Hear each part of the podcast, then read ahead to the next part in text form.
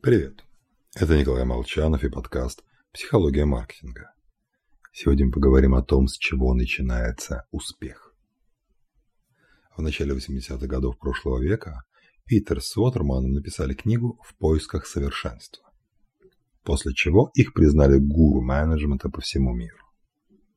В книге они выделили 8 основных качеств, которые характеризуют успешные новаторские компании приоритет к действию, делать хоть что-то, а не устраивать совещание. Близость к потребителю, активное участие руководства, фокус на том, что получается лучше всего.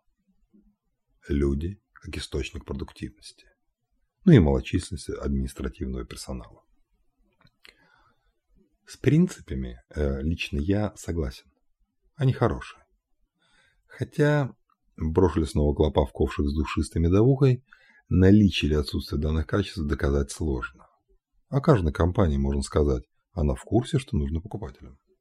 И одновременно, что можно было бы знать клиентов и получше. Но я хотел поговорить не об этом, об исключениях к вчерашнему выпуску.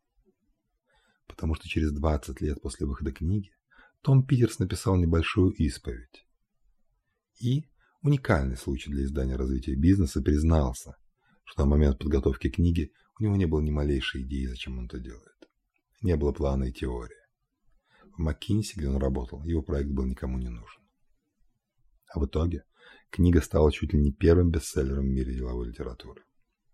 Так что цель в начале пути – это, конечно, хорошо. Но она может, а в случае стартапов и должна меняться. А вот результаты достигают те, кто шел вперед, невзирая ни на что.